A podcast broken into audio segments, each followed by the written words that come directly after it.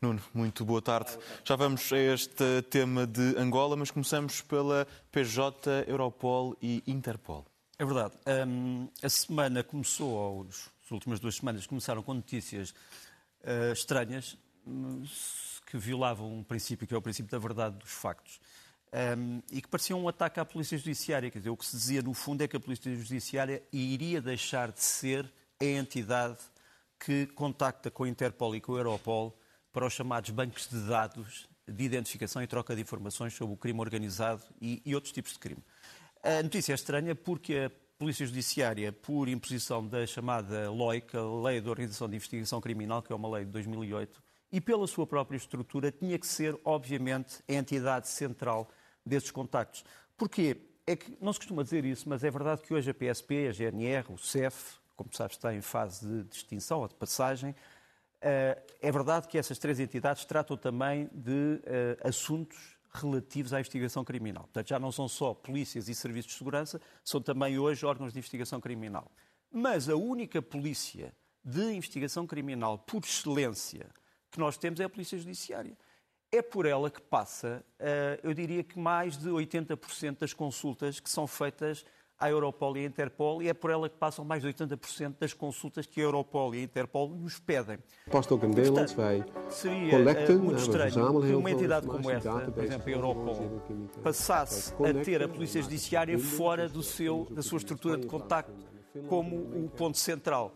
Eh, esta é uma entrevista muito interessante que a Europol revelou agora, há pouco tempo, e que diz que as principais funções da Europol, portanto, que é a Polícia Europeia, são colectar, portanto, arranjar informações, conectar, ligar as, as polícias, coligar, criar uma espécie de unidades policiais, cooperar e criar, criar novas formas de combate ao crime. Ora bem, uma das uh, coisas que nós sabemos é que a Polícia Judiciária é em Portugal, ou tem sido em Portugal, a entidade de procedência de contacto com estas entidades. Não quer dizer que a Polícia Judiciária, eh, que a GNR e a PSP, como eu disse, não façam investigação criminal, mas fazem em crimes que são geralmente menores. São numerosos, mas são menores. Quer dizer, nós não vamos comparar, não vamos comparar o cheque sem cobertura com o crime de terrorismo, uh, ou o furto de uma viatura com o, o, gangue organizado que trafica droga internacionalmente. Isto não desprestigia nem a, a, função da PSP, nem apaga a função da Polícia Judiciária. Portanto, o, como é que nós estamos neste momento? Para repor a verdade, há realmente hoje um ponto único de contacto das polícias. Podia haver vários, eu defenderia que devia haver vários, mas havendo só um ponto de contacto, esse ponto de contacto neste momento fica com o Secretário-Geral do Sistema de Segurança Interno, mas nesse ponto de contacto, os gabinetes Europol e Interpol são da Polícia Judiciária. E agora já não de forma provisória ou rotativa, mas de forma definitiva. Portanto, não nos esqueçamos, a Polícia Judiciária continua a ser a nossa política de investigação criminal por excelência. Em relação a ela devem ser dados mais meios. Ela é a face do combate ao crime internacional e isso não desprestigia os outros órgãos de polícia criminal. Passemos para o, o, próximo ponto que diz respeito às eleições em Angola. Como devemos olhar para este ato eleitoral, mas também para todo este impasse? Para já, eu, eu, percebo que em Portugal se discutam as eleições em Angola como se fossem eleições portuguesas, mas não são. Uh, como dizia o antigo, primeiro, na altura, Ministro dos Estrangeiros, Durão Barroso, uh, Portugal ama a África demais.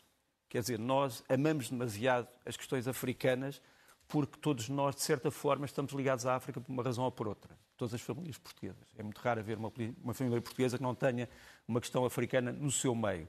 Agora, Angola é um Estado independente. Portanto, quer dizer, nós não podemos tratar as eleições em Angola como se fosse uma extensão dos conflitos que se criou em Portugal.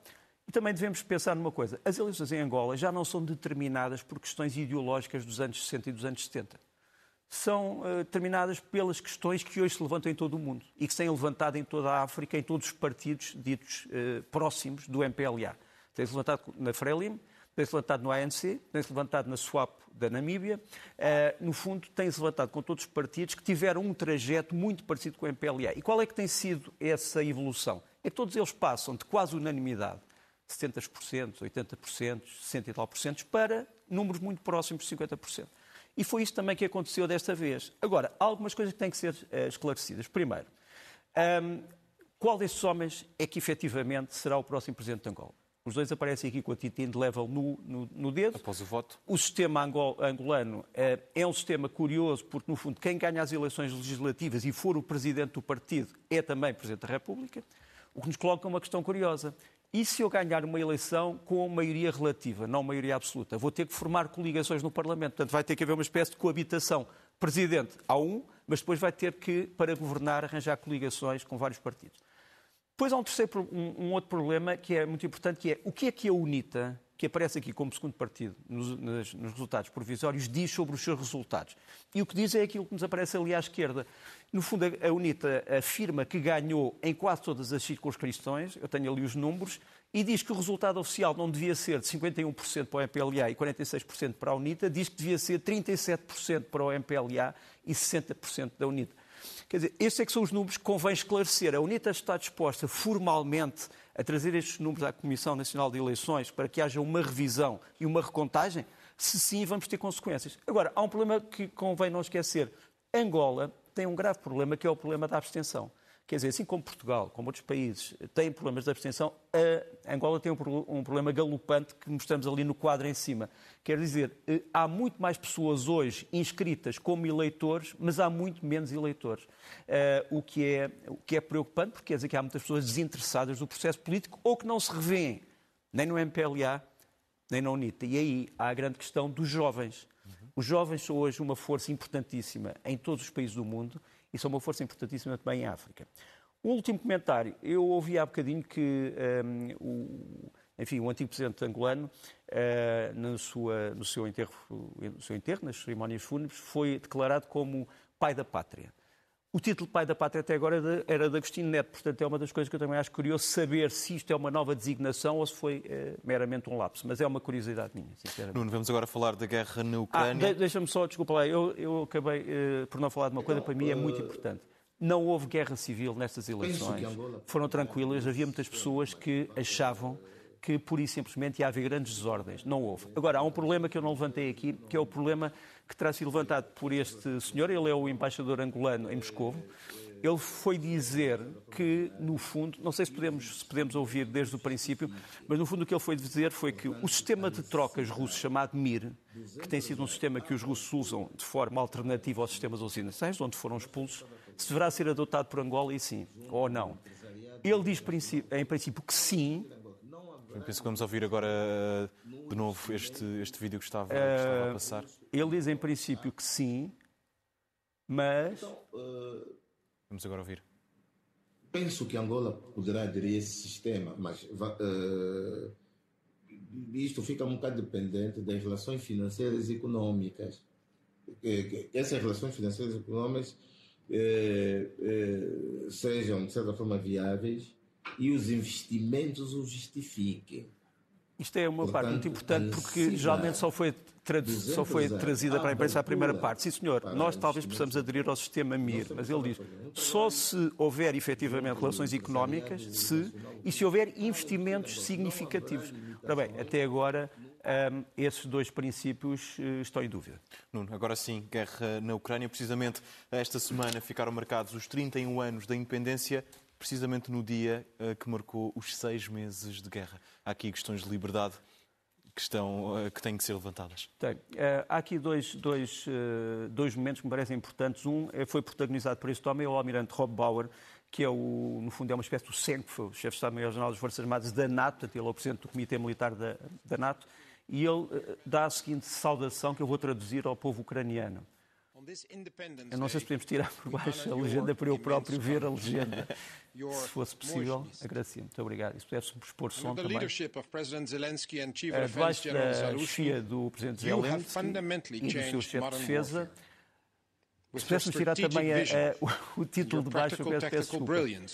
Um, com a nossa, uh, com a nossa visão estratégica, percebemos que a Ucrânia conseguiu ultrapassar a Rússia e enganá-la, no fundo, nas manobras. As forças russas não fazem ideia do que é que estão a fazer. Isto é uma luta pela civilização. Mas ele diz a certa altura, num dos períodos que foram ali tapados, o seguinte: a Ucrânia deu um exemplo de uma nova tática militar que vai influenciar o mundo. Quer dizer, no fundo, uh, o principal chefe militar da NATO diz que a Ucrânia inaugurou, nestes últimos seis meses, uma série de formas de combate que irão entrar nos manuais da história. Isto é uma declaração bastante importante. Uma segunda homenagem, que é uma homenagem que eu diria mais ligeira, é feita por um construtor de brinquedos os, uh, o chamado Brickmania Toys, que usa construções da Lego. A Lego não pode fazer construções militares, mas a Brickmania pode. E, portanto, eles fazem uma espécie, uma pequena história com construções da, da Lego sobre uh, os últimos uh, seis meses de guerra. Vamos ver só um bocadinho. Com o hino da Ucrânia.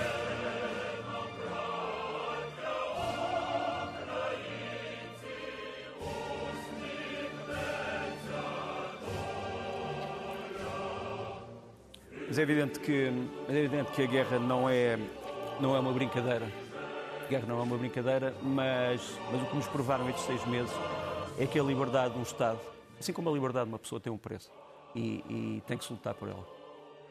Passamos agora sim ao próximo, ao próximo tema, no que diz respeito à frente de batalha ucraniana. O que nos espera estes próximos dias de conflito? Estamos num impasse concentrado na central de Zaporizhia, mas quando há ataques também noutras cidades, como Kharkiv e também na região do Donetsk, como serão os próximos dias de conflito? O mês de agosto, tal como, como se havia previsto, são meses de intensificação das ofensivas ucranianas, mas sobretudo em Kherson e sobre a Crimeia já vamos falar sobre isso. Uh, também dois factos novos dos últimos dias. A Rússia criou um novo corpo de exército, o chamado terceiro, uh, terceiro, corpo de exército, que vai intervir na Ucrânia. Portanto, vai ser enviado sobretudo para as zonas de Donbass e, para as zonas de Zaporizhia. Uh, e uh, o Presidente Putin anunciou que a Rússia vai recrutar mais 137 mil homens para aumentar as suas forças armadas. Não sabemos onde é que eles vêm, se é uma...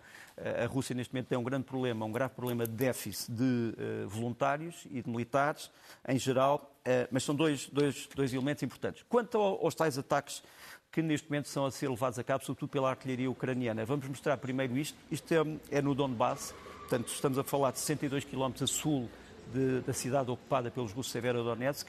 Isto foi um alvo que aparentemente terá sido denunciado por um telemóvel. É um antigo hotel, o Hotel Donbass, eh, numa cidade chamada Kadivka.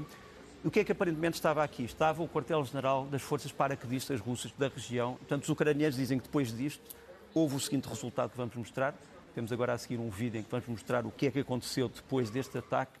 E realmente a destruição desta estrutura, diz os ucranianos, eh, provocou a morte de uma companhia inteira reforçada de paraquedistas russos. A Rússia tem-se mantido silenciosa sobre isto, não tem falado, mas aparentemente a Ucrânia está também a basear-se em informações que recebe por descuidos de militares russos que filmam determinados pormenores. Há até banhistas, por exemplo, que filmam praias da Crimeia com militar, uh, material militar e hoje, como sabes, a partir disso é possível geolocalizar os objetivos. A segunda, a segunda, a segunda, o segundo elemento que foi atacado pelos ucranianos foi na própria cidade de Donetsk, como sabes, é, é o centro, no fundo, do Donbass ocupado, e foi atacado o quartel-general eh, das Forças Armadas de Donetsk e, sobretudo, o, o escritório do presidente, o autoproclamado pelo presidente Denis Pushilin, e temos ali realmente... Eh, isso, por acaso, faz lembrar um, um prédio de Lisboa, não vou dizer em que, em que, em que rua, mas não é, isto é em Kadivka, e realmente, é em Donetsk, perdão, e realmente é a destruição total do sítio onde é a sede do governo uh, de Donetsk. Portanto, mais um ataque. O terceiro ataque são os, os chamados ataques às pontes, quer dizer, a Ucrânia tem estado a destruir pontes uh, na região de Kherson, e este é um ataque que vimos os resultados no dia 27, uh, portanto estamos a falar há um dia, uh, atrás. A Guerra das Pontes faz contra quatro pontes, três pontes rodoviárias e uma ponte uh, ferroviária. As três pontes uh, rodoviárias são duas são, uh, perdão, sim, estou a falar bem, estão duas sobre o Dnieper e uma sobre o Ingolets, que é um rio mais pequeno, e depois há uma ponte uh, sobre, uh, que é uma ponte ferroviária. Aqui o que é que vemos? Vemos a destruição de parte da ponte, portanto, é a ponte principal rodoviária de Kherson, e vemos que há ali, com, com, com uma seta a, a vermelho, também danos numa ponte de barcaças militar que está a ser construída para ajudar a passar uh, pessoas através uh, da ponte, que, como tu sabes, uh, como tu vês, tem sido dificultada essa circulação. saber se os ucranianos conseguem com isto isolar militares russos é uma questão diferente. não sei se isto vai ter sucesso, mas é a tal tática que se tem dado nos últimos, no último mês. Depois, a Rússia continua a movimentar forças ao longo do mundo.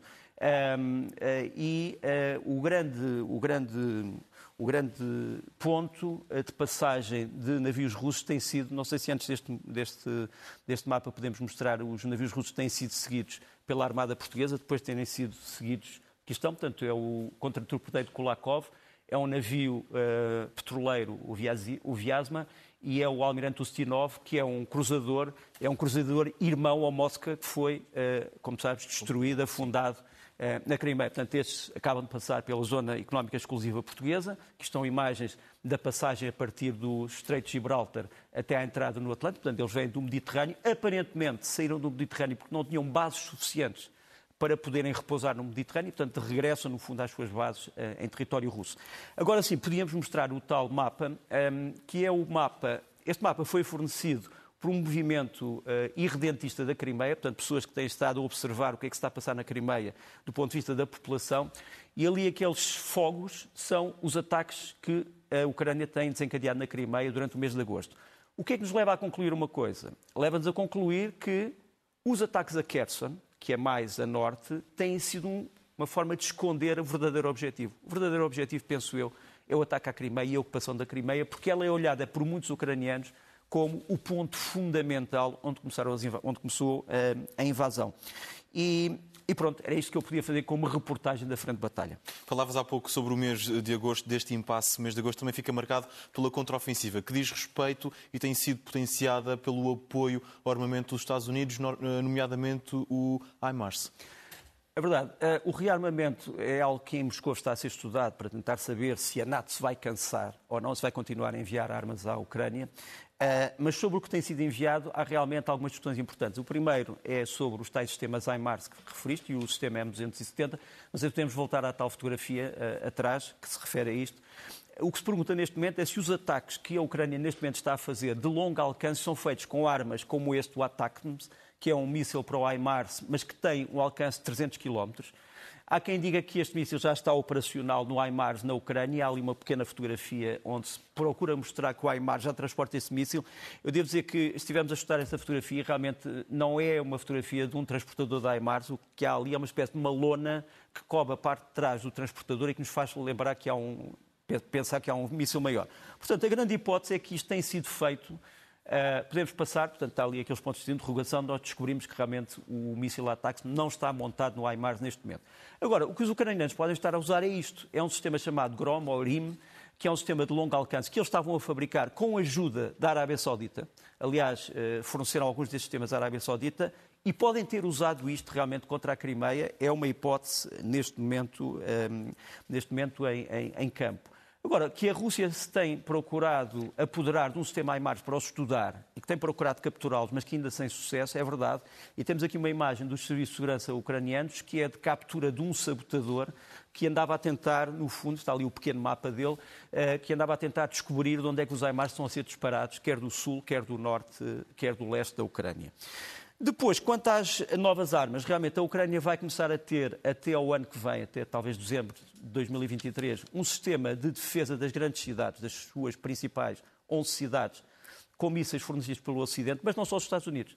A Alemanha, a Noruega, uh, são os mísseis Iris-T e os NASAM, temos aqui o quadro, eh, ou o mapa, digamos, do que é que vai ser a cobertura destes mísseis em território ucraniano. É curioso porque são mísseis de curto alcance, o que mostra que a Ucrânia está mais preocupada na defesa contra drones e uh, mísseis, digamos, que são lançados. Aqui está, não sei se podemos ampliar um bocadinho. Uh, portanto, aqueles círculos vermelhos e azuis são os círculos das cidades que vão passar a ser protegidas por estes sistemas de mísseis. Portanto, o IRIS-T e do NASAMS. Uh, estes mísseis já começaram a chegar, mas só estará este sistema completo em 2023, provavelmente em dezembro de 2023. Mas, portanto, a Ucrânia neste momento está preocupada em proteger as 11 grandes cidades do país de ataques, porque obviamente é essas 11 cidades que vai estar mais população e vai estar eh, mais tecido, digamos assim, industrial e urbano.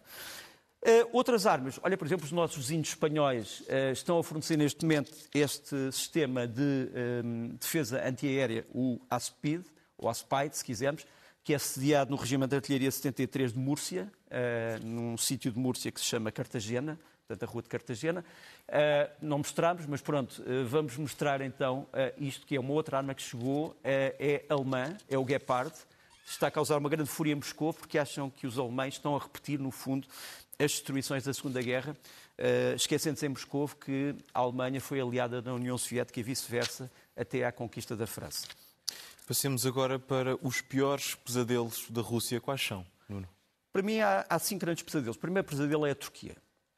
Quer dizer, se a Turquia muda de posição e se torna verdadeiramente hostil em relação à Rússia, é complicado para os russos. Os russos até agora têm aproveitado uma certa ambiguidade da Turquia, mas o Sr. Erdogan essa semana surpreendeu-os com este discurso que eu vou tentar traduzir. Se pudermos tirar também as legendas de baixo para eu poder ver. Se pudermos tirar as legendas todas. Um, se pudermos voltar ao princípio. Uh, pronto, ele no fundo diz o seguinte, diz que uh, é um imperativo do direito internacional e não apenas da moral que a Crimeia seja restituída à Ucrânia porque isto é importante também para a segurança global e para uh, a integridade territorial da Ucrânia. Portanto, isto foi dito preto no branco uh, no, pelo Erdogan e isto preocupou, obviamente, a, a, Rússia, até porque o Erdogan disse também a certa altura que é preciso proteger o, o povo tártaro da Crimeia que tem sido perseguido. Uh, e esta imagem é uma imagem que mostra que a solidariedade ucraniana não é apenas de palavras. Nós temos três grandes cidades ucranianas, Antália, Istambul e Izmir, eh, pintadas com as cores da Ucrânia esta semana, portanto, para celebrar também uh, o, o, Dia da Independência. E temos uma imagem dos Bayraktar, portanto, os, os famosos drones turcos. Uh, mais três foram fornecidos. Isto é, voltamos atrás, são mais, mais armas que tinham sido fornecidas. Aquela era o tal míssil espanhol, o Aspide. Isto é um sistema chamado Vampire que vai ser fornecido. Agora, agora sim, e obrigado por, por se terem recordado. Uh, aqui temos realmente a, a, Turquia a celebrar a Ucrânia, uh, três grandes cidades com as cores ucranianas, e os Bayraktar, mais três que acabam de chegar à Ucrânia e que têm mudado também o, o sentido da guerra e que têm sido fornecidos, como sabes, pela, pela, pela Turquia. O segundo pesadelo, penso eu, é a China. Quer dizer, a, a, a Rússia não tem a certeza se a China está totalmente ao seu lado. E nós mostramos na semana passada um relatório sobre o estado verdadeiro da economia russa feito pela Universidade de Yale e alguns dos dados foram fornecidos por quem? Pela China. Quer dizer, a China, por exemplo, forneceu este dado mostrando que para cumprir as sanções internacionais fez cair enormemente as suas exportações para a Rússia. Quer dizer, a Rússia precisa de muitas coisas do mercado chinês, mas a China não está disposta a vendê-las para não violar as sanções internacionais. Isto provocou um grande mal-estar na Rússia, assim como provocou uh, o facto da China não querer dar drones portanto, aeronaves não tripuladas à Rússia. Aqui temos uma cena curiosa uh, do dia, isto é, foi no dia 16 de agosto, em Kinmen, na China, houve um exercício de drones e um drone chinês filmou os soldados chineses a olharem para o drone. O drone depois foi eliminado, mas isto é uma tentativa dos chineses mostrarem que estão cada vez mais alerta para o problema dos drones e não os querem vender à Rússia. Portanto, segundo pesadelo. Terceiro pesadelo, um, a concessão de vistos a russos que estejam no exterior. Como sabes, há um grande debate esta foi uma manifestação das organizações de sociedade civil russas no exterior que estão contra a guerra. A grande questão é saber, devem ou não ser dados vistos a todos os russos que querem entrar na Europa? Eu já defendi aqui a posição que sim, desde que se possa assinar uma declaração dizendo nós estamos contra a guerra, não colaboramos com a guerra e, por exemplo, achamos que a Crimeia é russa, eh, que a Crimeia não é, é russa, que é ucraniana, e isto neste momento está a ser um, uma proposta que corre na União Europeia e também eh, na Turquia. Mas isto é, uma, é um pesadelo porque a Rússia não se quer ver ainda mais isolada. Quarto pesadelo é a Ucrânia começar a dar-se cada vez melhor com os seus vizinhos. E aqui é o primeiro comboio entre a Ucrânia e a Moldova que não passa pela região da Transnistria. Isto é na chamada zona da Bessarabia, que no fundo que é o, sudoeste da Ucrânia, que tem sido mal servido por, eh, por transportes. E agora a Ucrânia quer fazer as pazes com a Moldova do ponto de vista da infraestrutura. Isto não são boas notícias uh, para a Rússia. O último é que, o último pesadelo é que a Ucrânia se consiga desenvolver internamente, reconciliar as suas partes e, sobretudo, reconciliar isto, as línguas da Ucrânia. Repara, estas são as línguas maioritárias da Ucrânia. Quais são as línguas maioritárias? Em grande maioria é o ucraniano. As pontes vermelhas são os sítios onde a Rússia. Isto, isto é, repare, isto nós vamos até à microescala das vilas. Eh, nós estamos a falar já na, nos grandes estamos a falar das vilas. Onde é que a, a, o russo é sobretudo falado? Na, na, na, Crimeia, obviamente, que nos aparece ali a sul, e depois a leste, naquelas zonas vermelhas. Só que falar russo não é a mesma coisa que quer, querer ser cidadão da Rússia. Repara, o principal exemplo disto que eu vou dizer é Zelensky. Quer dizer, Zelensky é um russófilo, portanto, é um homem que até agora, russófilo, portanto, que até agora falava russo, até há poucos anos, e que ele e toda a sua família passou a falar ucraniano corrente mas para mostrar que falar russo e ser cidadão da Rússia são coisas diferentes. Falar português e ser uh, cidadão de Portugal é uma coisa. Falar português e não ser cidadão do Brasil, ou do de Angola, são coisas diferentes. E, portanto, a Rússia também tem o pesadelo de que a Ucrânia se possa reconstituir com base numa nova estrutura de solidariedade interna. E, portanto, para mim, são esses os cinco grandes eh, pesadelos. Passemos agora ao último ponto, mas aqui da guerra da Ucrânia, que diz respeito à contra-informação, mentiras e verdades. É verdade. Deixa-me começar por um crime de guerra que se deu esta, esta semana, infelizmente, eh, sob o dia da independência, um ataque a um comboio civil eh, na estação de Chaplino, em Dnipro, a destruição maciça de, enfim, de carruagens e muitos mortos civis. Eh, depois, uh, também no campo da desinformação, a perseguição aos russos que não fazem mais do que dizer invasão, em vez de operação militar especial, e quando não podem dizer nada, calam-se, mas mesmo as pessoas que se calam têm sido detidas. Reparem, isto é uma manifestação em Ekaterinburgo, que não é uma manifestação, são pessoas paradas que não dizem nada. E a polícia diz: os senhores não podem ficar aqui calados. Pronto, têm que sair daqui. Porquê? Porque eles, no fundo, são apoiantes do Sr. Evan um, Rosman, que já foi o Presidente da Câmara de Ekaterinburgo, está na prisão por ter usado a palavra invasão. E vamos ver que as pessoas caladas, mesmo assim, não são só dispersas, mas são presas. Há aí um segundo vídeo em que vemos as pessoas. Eh, no fundo, a polícia pergunta: Mas o que é que o senhor está aqui a fazer? Silêncio. Pronto, mas como está em silêncio, é levado. E, e portanto, nem o silêncio salva eh, as pessoas. Isto é algo que também se passa neste momento na Rússia e que tem sido uh, alvo de revolta. Depois, mentiras em torno da tal central nuclear. Central nuclear, a Rússia primeiro disse que não havia militares na central, mas depois veio dizer que prendeu funcionários da central que tinham denunciado a presença de militares, que é uma coisa espantosa. Quer dizer, isto foi anunciado na taça em dois dias diferentes, sem sorriso. Por um lado, não há militares, e sim, está bem, há militares e as pessoas que denunciaram isso são presas. Pronto. Vamos ver se realmente os inspectores da ONU podem entrar para a semana. Depois, a famosa uh, espia ucraniana que teria morto uma russa em território russo, a senhora Daria Dugina. Uh, a Rússia continua a dizer que ela é uma membro do regimento Azov, uh, mostrou um bilhete de identidade que não mostra isso, mostra apenas que ela é uma escriturária do, da Guarda Nacional. Uh, Mostra-se ali o, o, veículo que ela teria uh, usado na Rússia, com a filha menor de 12 anos. Ela teria ido para a Estónia, mas a Estónia diz que não a conhece. Quer dizer, ninguém a conhece na Estónia, portanto, isto cheira muito a uma invasão. E, por fim, eu diria que na área da desinformação, talvez a maior, aquilo que eu diria a maior desfaçatez, que é uma mensagem do presidente da Bielorrússia, Lukashenko.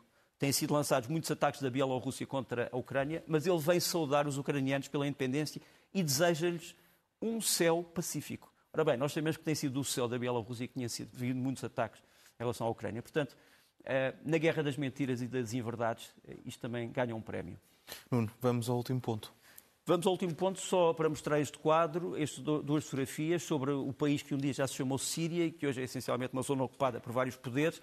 Os Estados Unidos eh, foram atacados por grupos relacionados com o Irão e contra-atacaram, portanto, é, estamos a falar do, do, do leste da Síria, digamos assim. As estrelas azul são os tais contra-ataques americanos, as estrelas a verde são os ataques das forças iranianas. E, por fim, a retirada também da ex-Síria de uh, mísseis russos, S-300, são mísseis de defesa aéreo, aparentemente são precisos na Europa e foram transferidos para o Donbass e foram transferidos para a Ucrânia. Portanto, a Rússia está com falta de mísseis e retira-os da Síria para os transportar para a Europa e temos aqui a prova desses transportes. Filmes da semana? Dois filmes. Um, a Rapariga Selvagem, uh, um filme que é salvo, sobretudo, pela grande interpretação da personagem. Uh, convém ser visto do princípio ao fim. E depois uh, um filme chamado A Besta. nós geralmente temos nos filmes entre homens e monstros, temos geralmente tubarões, temos dragões, etc. Desta vez é um filme muito bonito e com, com, pontos muito fortes em que a besta é essencialmente um leão, mas não é um leão qualquer, é um leão muito, muito misterioso e, portanto, são dois filmes que eu assistir, A Rapariga Selvagem e a Besta, a estrear para a semana. Livros? Livros. Trago quatro livros, todos em português, do Paul Terrouse, talvez o último grande viajante do Ocidente uh, e do mundo em geral, o último comboio da Zona Verde. Depois, daquela que é a maior romancista policial um, ehm, da Islândia, uh, Irsa Sigurdar Dottir, Campo de Lava, um grande livro policial. Depois ainda, direita e esquerda, do Joseph Roth. O Joseph Roth era um... Eu vou pedir alguma tolerância de tempo, se, se não se importam, porque eu estou, estou, estou a ver.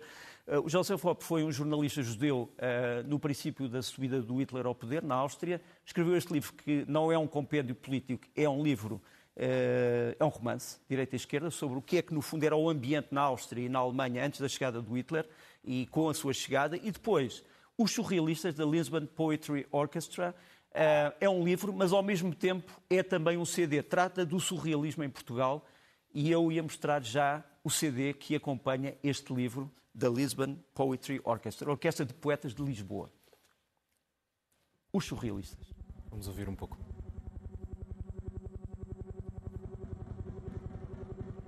Avisam-se todas as polícias. Fugiu um homem.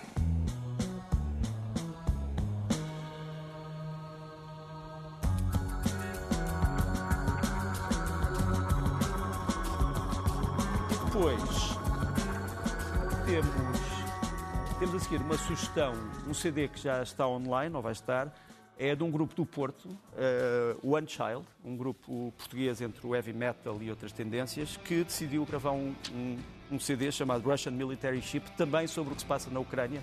Vamos ouvir um bocadinho.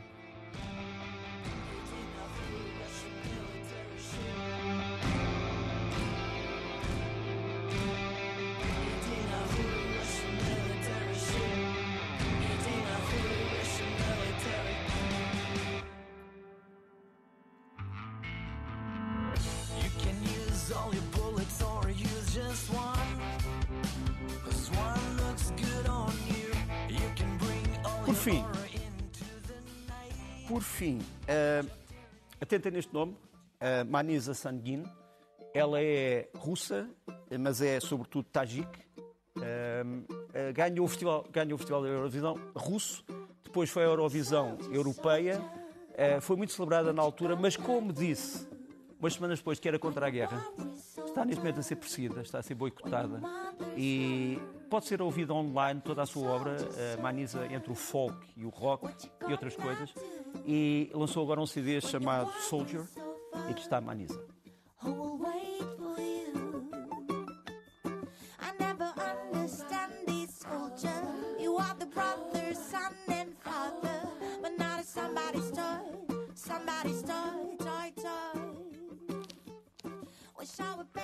No Rocheiro, muito obrigado pelas tuas sugestões.